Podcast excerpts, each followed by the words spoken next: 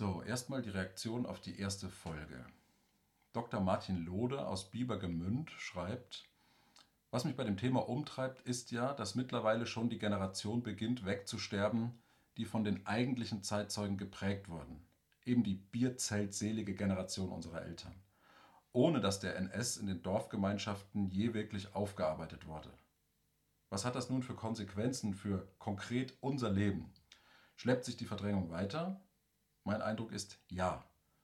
Das beginnt weiterhin beim Schnitzel auf der Kirmes und führt über Alltagsantisemitismus bis zum dörflichen Putin-Versteher.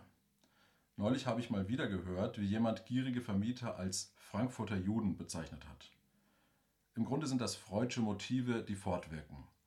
Das kulturelle Gedächtnis bewegt sich aus der verdrängten Zeitzeugenschaft hinaus und bleibt schweigend vor dem nicht aufgearbeiteten Trauma stehen. In einer Art Gegenbewegung entsteht der Hass unserer Zeit, der sich zurzeit eben noch im Kleinen äußert. Anna-Sarah Buchheim aus Luckenwalde schreibt, interessant zu hören, allerdings stört mich dein Fokus auf Frauen in Bezug auf das Ehrenamt. Ist das vielleicht typisch westdeutsch? Meine eigenen Erfahrungen und Erinnerungen aus dem Osten sind da ganz anders. Jede und jeder hatte selbstverständlich und ganz unaufgeregt Ehrenämter im Sport und in der Kultur. Und Tillmann Jersch aus Berlin schreibt, man sollte in der ersten Folge seinen Heimatort einsetzen. Hab Münster eingesetzt. Münsterer? Fragezeichen.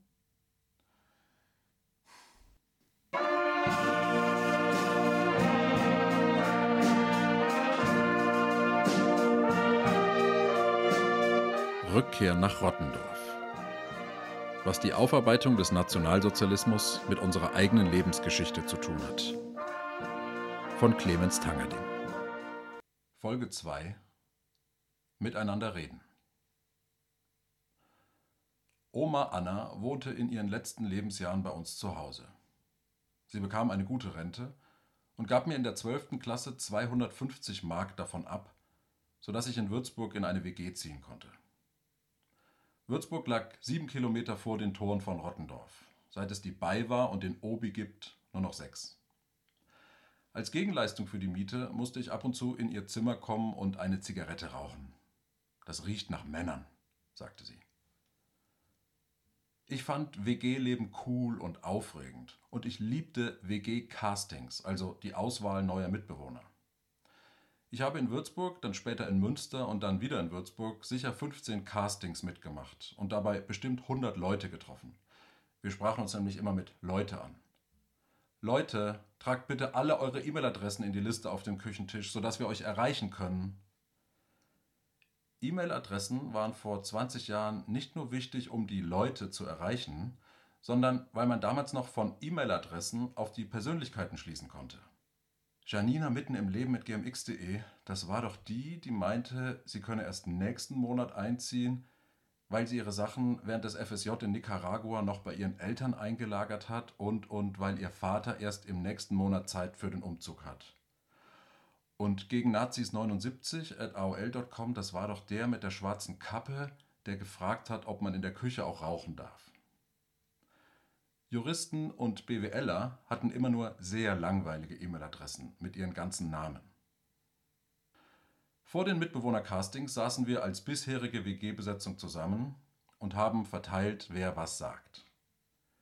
Ina, willst du das sagen mit der Zweck-WG? Also, dass wir keine Zweck-WG sind und auch manchmal was zusammen kochen, aber dass es auch total okay ist, wenn man sein eigenes Ding macht?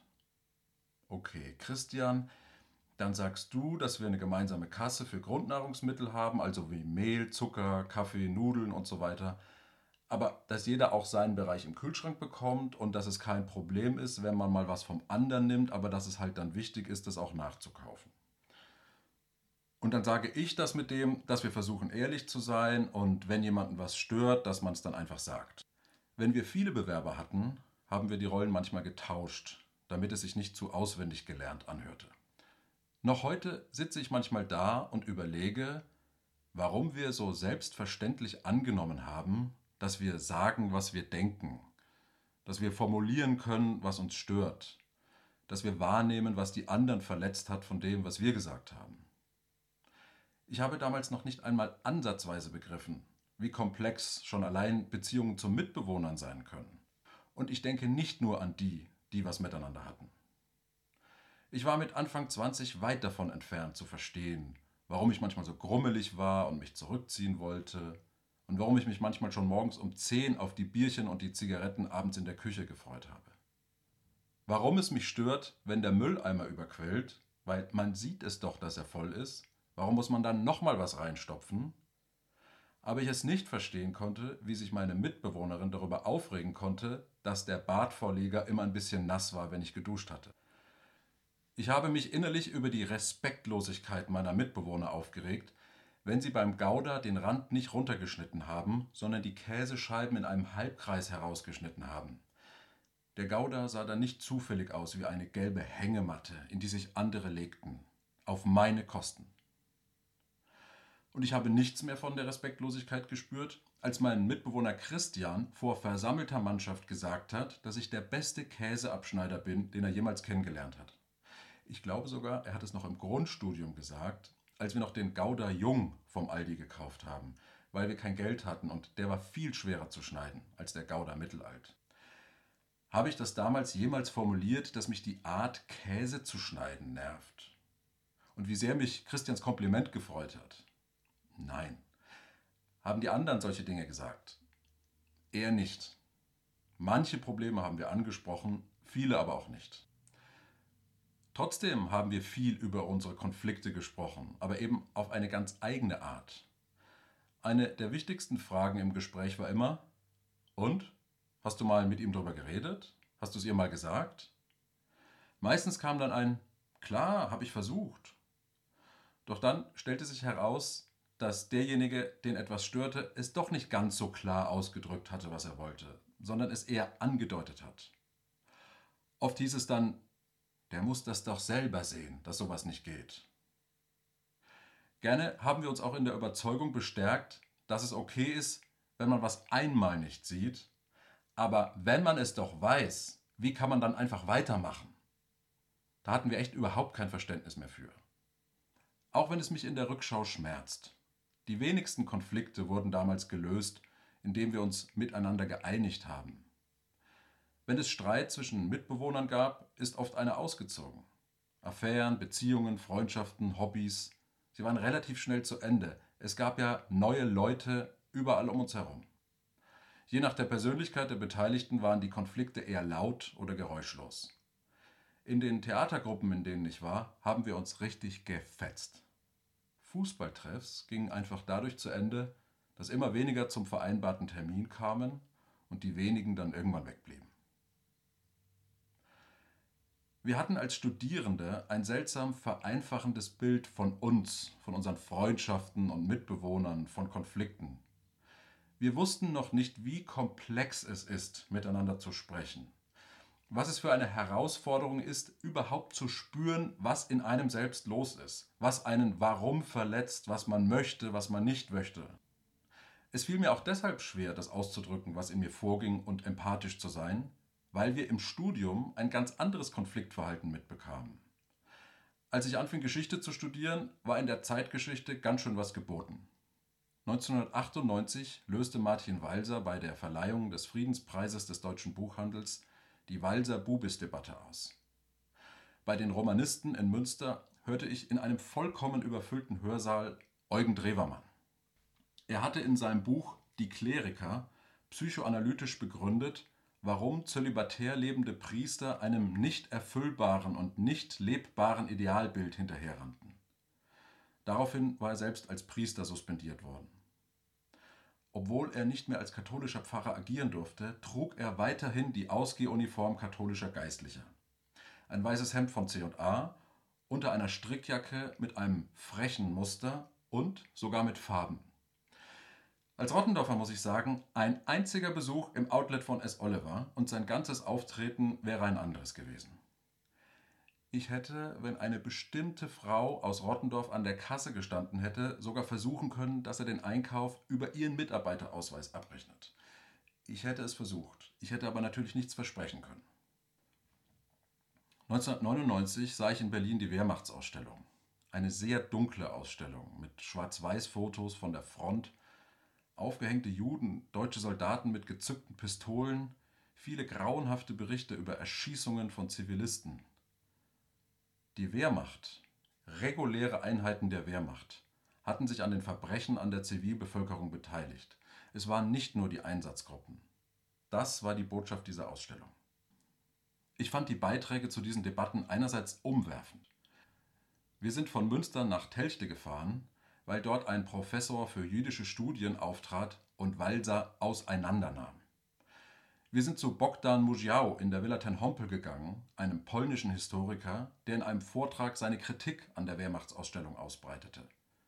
Es ging ihm vor allem um die Zuordnung einiger Fotos. Über Drewermann haben wir uns weniger gestritten, von ihm waren wir eher fasziniert. So war es einerseits. Andererseits habe ich damals eine Art des Streits kennengelernt, den ich als Rottendorfer nicht kannte. Es gab zum Beispiel während der Wehrmachtsausstellung einige Stimmen, das waren eher Stimmen aus der Bevölkerung, die fanden, dass alle Wehrmachtssoldaten pauschal diffamiert würden. Professoren, die diese Kritik erwähnt haben, haben die kritischen Stimmen kurz und knackig weggebügelt. Wir haben mitbekommen, dass wir uns gegen solche Wortmeldungen zur Wehr setzen müssen, aber auch nicht zu viel Zeit für die Auseinandersetzung mit geschichtsrevisionistischen Beiträgen verbringen sollten. Wir bekamen vermittelt, dass die Menschen, die so etwas sagten, im Unrecht waren. In der Walser Bubis-Debatte spürte ich diese für mich noch ungewohnte Art des Konfliktaustrags noch deutlicher. Martin Walser hatte in seiner Rede gesagt, dass die vielen Beiträge zum Holocaust in den Medien dazu führten, dass er wegschauen müsse.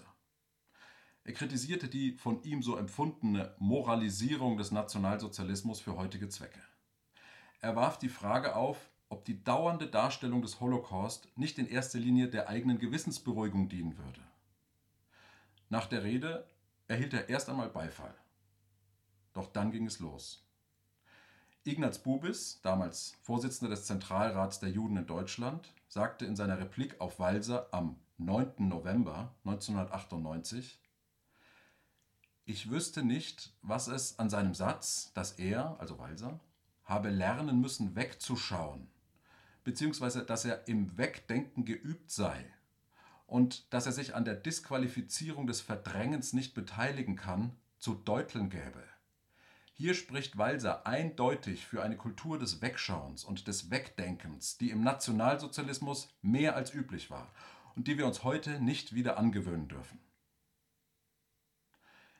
Ich habe Walsers Sichtweise damals verteidigt, weil ich ihn grundsätzlich anders gelesen und vielleicht auch, weil ich ihn überhaupt gelesen habe. Verkürzt gesagt, wenn ständig im Fernsehen, im Radio, in der Schule Schreckensbilder des Holocaust gezeigt werden, dann schalten wir irgendwann ab. Die Verdrängung, die Walser meinte, habe ich als psychischen Mechanismus verstanden, als einen Mechanismus, der uns hilft, dieses zu viel, dieses Wiederkehrende, dieses Alltägliche der Bilder von ausgemergelten KZ-Insassen zu verarbeiten. Wir müssen abschalten. Entweder aktiv abschalten, also den Fernseher umschalten, oder abschalten durch zunehmendes Weghören und Wegschauen. Bubis hat meiner Ansicht nach Walters Begriff der Verdrängung als Aufruf zum Abschalten und Aufruf zum Verdrängen verstanden oder so interpretiert. Aber das war es für mich gar nicht. Es gab in der Walser Rede auch Formulierungen, die mich sehr aufgeregt haben.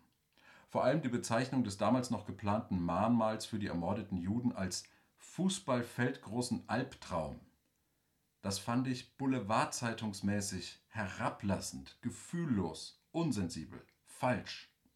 Es gab nur in der Debatte kaum Beiträge, die meinem Drang danach entsprochen haben, erst einmal zu klären, wer was wie verstanden hat, wer Begriffe wie meinte. Denn so kannte ich es. Zu unseren Freundinnen oder Freunden hätten wir gesagt, Moment, da hast du was falsch verstanden, so habe ich das gar nicht gemeint. Wenn man das geklärt hatte, konnte man widersprechen oder weiterreden. Aber in den Debatten, die ich als Geschichtsstudent miterlebt habe, gab es diese Ebene des Verstehenwollens gar nicht. Bubis wollte Walser nicht verstehen, umgekehrt ebenso wenig. Die Streitigkeiten wurden ausgetragen, indem sehr viele Experten geschrieben haben, was sie denken. Historikerinnen und Journalisten haben ihre Meinungen und Sichtweisen wie Raketen in die Luft geschossen, in der Hoffnung, dass möglichst viele Menschen vom Knall und von den Farbkaskaden beeindruckt würden und in den Himmel schauen. Kaum war eine Rakete verraucht, stieg die nächste in den Himmel. Unsere Professoren wollten uns damals nicht erst einmal erklären, wie Walser das alles gemeint hatte oder woher diese Kritik an der Wehrmachtsausstellung bei ehemaligen Wehrmachtssoldaten kam, die übrigens 1999 noch zahlreich lebten. Sie nahmen die Kritiker auseinander, oft sogar sehr geschickt und sehr klug. Unsere Professorinnen haben uns damals vorgelebt, wie man mit Gegenstimmen umgeht, und wir haben versucht, unsere Professoren zu imitieren. So macht man das eben, wenn man sich seinen Platz im Leben sucht und seine eigene Stimme. Plötzlich fingen wir selber an, Sätze zu beginnen mit Walser spielt ein gefährliches Spiel, wenn er meint und so weiter. Oder ich kann es nur verurteilen, dass er dieses oder jenes gesagt hat. Wie wenig mich die Art dieses Konfliktaustrags an der Uni auf meine Arbeit als Historiker vorbereitet hat, merkte ich sehr schnell, nachdem ich angefangen hatte zu arbeiten. Als ich beschlossen hatte, mich selbstständig zu machen, habe ich mir allererstes meinen Großonkel vorgeknöpft, den Bruder meiner Großmutter. Er hieß Onkel Josef. Ich habe ihn noch kennengelernt. Er starb, als ich zehn war. Mein Bruder und ich bekamen von ihm Vollkornkekse, wenn wir ein paar Kniebeugen vor ihm machten. In der Zeit des Nationalsozialismus war er Diplomat. Ich beschloss, seine Tätigkeiten während des NS zu beleuchten, weil ich es recherchieren wollte. Außerdem musste ich ja wissen, wie das alles praktisch funktioniert. NSDAP-Mitgliedschaften überprüfen, andere Mitgliedschaften wie SA oder SS und so weiter recherchieren, Archivalien bestellen, Archivalien lesen. Das mag für Außenstehende schwer verständlich sein, aber als Historiker kann man ein komplettes Studium absolvieren, ohne ein einziges Mal ein Archiv auch nur besucht zu haben. Es reicht, wenn man eigene Texte schreibt, in denen man Historiker zitiert, die tatsächlich im Archiv waren. Onkel Josef war während des Zweiten Weltkriegs im Außenministerium und darin im Referat tätig, das zuständig war für die Beziehungen zu Spanien und Spanisch-Marokko. Spanisch-Marokko gehörte bis 1956 zu Spanien. Ich setzte mich in den Lesesaal des Archivs des Auswärtigen Amts und bestellte die Vorgänge, die für mich relevant waren. Wenn also im Kölner Tatort Freddy Schenk oder Max Ballau fragen, ob die Akten der Spusi schon da sind, dann irren sie sich, denn das, was die Spusi ihnen gibt, ist ein Vorgang, aber keine Akte. Würde ich das auf Twitter erklären, würde ich jetzt mit dem Satz schließen, ich finde es einfach nur erschütternd, dass man das im Jahr 2022 immer noch erklären muss. Hand vor dem Gesicht Emoji. Als ich die Schreiben durchlas, die Onkel Josef geschrieben oder paraphiert hatte, also gelesen und bestätigt, fiel mir eines besonders auf.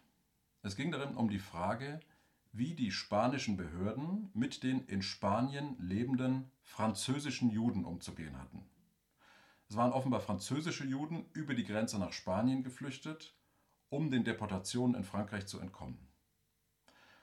Onkel Josef war an einem Schreiben beteiligt, das sage ich so, nicht um ihn zu entschuldigen, sondern weil die Interpretation von Autorschaft bei diplomatischen Dokumenten wirklich komplex ist. Onkel Josef war also an einem Schreiben beteiligt, in dem stand, dass die in Spanien lebenden französischen Juden genauso behandelt werden sollten wie die französischen Juden in Frankreich. Onkel Josef sprach sich also für die Deportation von Juden in Vernichtungslager aus. Ich konnte mir das nicht richtig vorstellen, aber da stand es. Ich war erschrocken über das, was ich gelesen habe. Und später auch ein bisschen stolz, dass ich es gefunden hatte. Ich wollte ja als Historiker arbeiten und mir war es gelungen, etwas herauszufinden. Im Nachhinein weiß ich, das war auch nicht besonders kompliziert, mein Freundchen, aber es war eben einer meiner ersten Funde. Ich habe die Dokumente eingescannt und an meine Familienmitglieder geschickt. Und dann begann etwas, worauf ich überhaupt nicht vorbereitet war. Ich bekam sehr unterschiedliche Reaktionen und ich musste mich zu all diesen unterschiedlichen Reaktionen verhalten. Und ich wusste nicht wie. Mein Vater fand die Funde sehr bedrückend. Er war sogar an einem Tag mit im Lesesaal, hatte aber Angst vor dem, was meine Recherchen in der Familie auslösen könnten. Meine Tante Cornelia haben die Schreiben sehr stark beschäftigt. Sie arbeitet sich bis heute an der Frage ab, wie sie damit umgehen soll. Ihre letzte Idee ist es, nach Spanien zu fahren und dort eine jüdische Organisation zu finden und denen alles zu übergeben, was wir gefunden haben. Meine Geschwister haben es gelesen, fanden es interessant, waren aber gerade mit Ausbildung, Familiengründung, Hausbau etc. beschäftigt. Meine Großtante schickte mir als Reaktion eine Rezension aus der FAZ zur Studie über das Außenministerium im Nationalsozialismus, das Amt und die Vergangenheit. Sie lebt immer noch in dem Ort im Münsterland, wo meine Familie herkommt. Ich weiß noch, dass sich der Autor in der FAZ-Rezension gegen die angeblichen Neuigkeiten der neuen Studie wehrte und, auch hier wieder, eine zu pauschale Sichtweise auf das Auswärtige Amt bemängelte. Hätte ich das angewandt, was ich im Studium gelernt habe, hätte ich einen 20-seitigen Aufsatz geschrieben, in einer Zeitschrift für Regionalgeschichte veröffentlicht und mich dabei ausschließlich auf das beschränkt, was ich in den Archiven und in der Literatur gefunden habe. Hätte es Kritik meiner Verwandten gegeben, hätte ich die, in meiner Vorstellung nach schriftlich, weil in universitären Debatten fast nur geschrieben wird und kaum gesprochen, in einer Mail entkräftet. Aber ich habe das nicht getan weil mir mein Gefühl sagt, dass das eine Familienangelegenheit ist und ich zumindest versuchen muss, mich zu einigen. Dass nicht die Publikation der Ereignisse der zentrale Schritt ist, sondern das Gespräch darüber im Familienkreis. Allerdings, wenn ich nur daran denke, was das bedeutet, möchte ich schon wieder aufhören. Ich weiß, wie anstrengend diese Aushandlung über Onkel Josef sein würde, wenn ich sie angehen würde. Es würde Jahre dauern. Manche Familienmitglieder sprechen nicht mehr miteinander aus ganz anderen Gründen. Manche haben einfach überhaupt keinen Kontakt zueinander, weil die Familie sehr weit verstreut ist. Alle sind eingebunden in ihr Leben, kaum einer hat Zeit. Und diejenigen, die Zeit haben, haben so viel davon, dass ich mich vor der Länge der Gespräche fürchte. Selbst wenn ich mit allen reden würde, wer würde dann entscheiden und auf welcher Grundlage, wie wir dann verfahren? Ich, weil ich der Historiker bin? Das hier ist mein Tanzbereich, ich bin der Experte, also lest das, was ich schreibe. Das kommt mir falsch vor. In der Geschichtswissenschaft ist Aufarbeitung immer Publikation. Es ist wie eine mathematische Gleichung. Aufarbeitung ist gleich Veröffentlichung. So wird es bislang hauptsächlich gehandhabt. Das Unternehmen, der Verband, die Familie hat ihre Geschichte nicht aufgearbeitet, heißt es, wenn kein Buch über sie veröffentlicht wurde. Wir können das weiterhin so machen. Aber wenn wir nur veröffentlichen und den Einigungsprozess, die Aushandlung der vielen Perspektiven, die Konflikte und so beiseite lassen, dann sind die Betroffenen, in dem Fall die Familienmitglieder, außen vor. Dann nähern wir uns nicht an, dann streiten wir nicht, wir verstehen uns nicht, wir erfahren nichts übereinander. Wir lernen nicht, dass es verschiedene Perspektiven auf eine Person geben kann. Natürlich denkt der Anwalt anders über das Schreiben, das ich vorhin zitiert habe, als die Sozialpädagogin. Denn der Anwalt liest das Schreiben sehr formal und prüft vor allem die tatsächliche rechtliche Verantwortung von Onkel Josef in dem Vorgang. Für die Sozialpädagogin ist das ganze Schreiben vor allem ein Symbol, ein Symbol dafür, dass das Thema Schuld in der Familie verdrängt wurde. Ich glaube, wir als Historiker sind gut im Recherchieren und Publizieren, aber nicht gut im Austragen von Konflikten. Ich glaube, das liegt daran, dass wir als Historiker Kritik auch, wie viele andere Menschen, als bedrohlich empfinden. Nur können wir das nicht formulieren. Wir spüren es zu selten und wir können es auch nicht in Worte fassen. Es gibt dafür kein Medium, keine Methode, kein Verhaltensmuster. Was du da schreibst, verletzt mich, ist ein Satz, den ich noch nie gehört habe an der Uni. Es fließt aber trotzdem ständig in die Arbeit ein, was wir spüren, aber eben unkontrolliert. Dazu mehr beim nächsten Mal. Meine Oma, die mit den Zigaretten, nicht die mit Onkel Josef, hatte auch überhaupt keine Worte für das, was in ihr passierte. Ich erinnere mich noch, als sie mit meiner großen Schwester sprechen wollte. Sie lebte nach dem Studium in England. Natürlich sprach meine Oma kein Englisch, sie sprach Deutsch und manchmal Münsterländer Platt.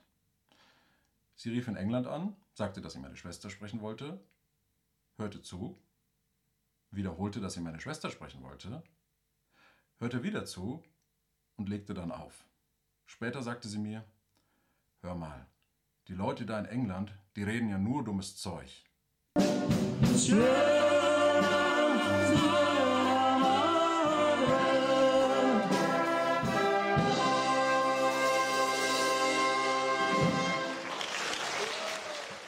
Redaktion Jeroen Koppens, Phil Kühltau, Frank Heinrich, Thomas Proschwitz. Technik Jonathan Kralik, Alexander Wienand.